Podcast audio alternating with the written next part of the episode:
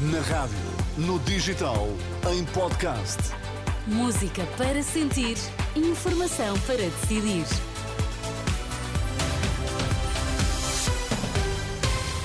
Edição das duas para ouvir agora na Renascença. Vamos saber quais os títulos em destaque a esta hora. O PS promete garantia pública para a compra de casa própria. O preço dos combustíveis volta a subir a partir desta segunda-feira.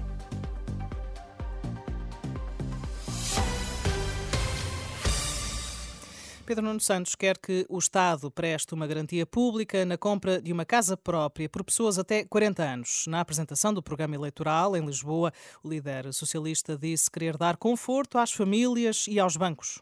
Pois aquilo que nós queremos é que o Estado dê uma garantia pública ao financiamento bancário para dar conforto às famílias, mas para dar conforto também a quem empresta a essas famílias. Nós queremos que o Estado seja um parceiro dos nossos jovens até aos 40, já são jovens mais velhos. Pedro Nuno Santos promete ainda rastreios visuais e auditivos para todas as crianças e óculos grátis para as famílias com menores rendimentos, outra promessa do programa eleitoral do PS. E é por isso que nós queremos garantir a todas as crianças rastreios auditivos e visuais antes de iniciarem o seu percurso escolar. E garantir um programa de atribuição gratuita de óculos às crianças das famílias com baixos rendimentos. Entre as várias propostas, o Partido Socialista diz querer também alargar o IRS jovem a todos os jovens, independentemente do nível de escolaridade.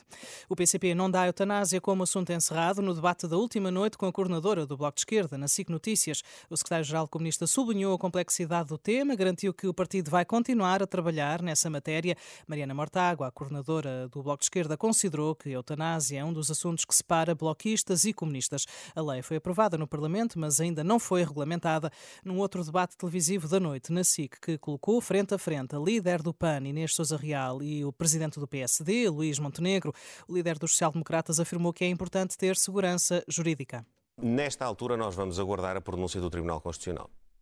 Apenas isso? Sim, nesta altura, sim. Nada mais? Nesta altura, sim uma posição de defensiva neste fecho de debate entre Luís Montenegro que é, e... Que é importante para termos segurança jurídica. É, é essa a linha de raciocínio que nós fazemos nesta altura. O PS pediu a fiscalização sucessiva ao Tribunal Constitucional da lei da eutanásia. Nesse debate, a líder do PAN, Inês Sousa Real, acusou a AD de desvalorizar os direitos das mulheres e criticou Luís Montenegro por aceitar na coligação alguém que ache legítimo bater numa mulher.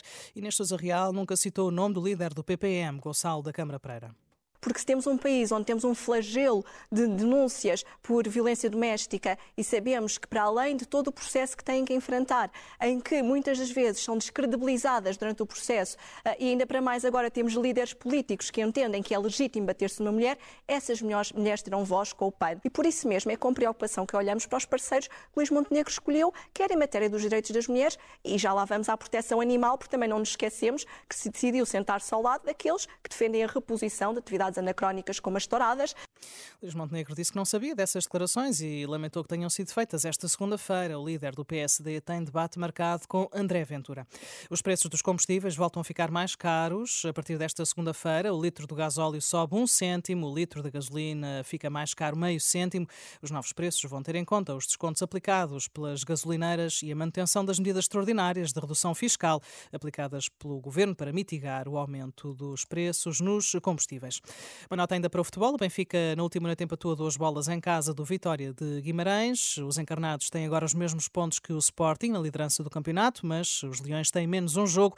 O Sporting que ontem venceu o Sporting Braga por 5-0. A jornada número 21 prossegue hoje com o encontro entre Aroca Futebol Clube do Porto.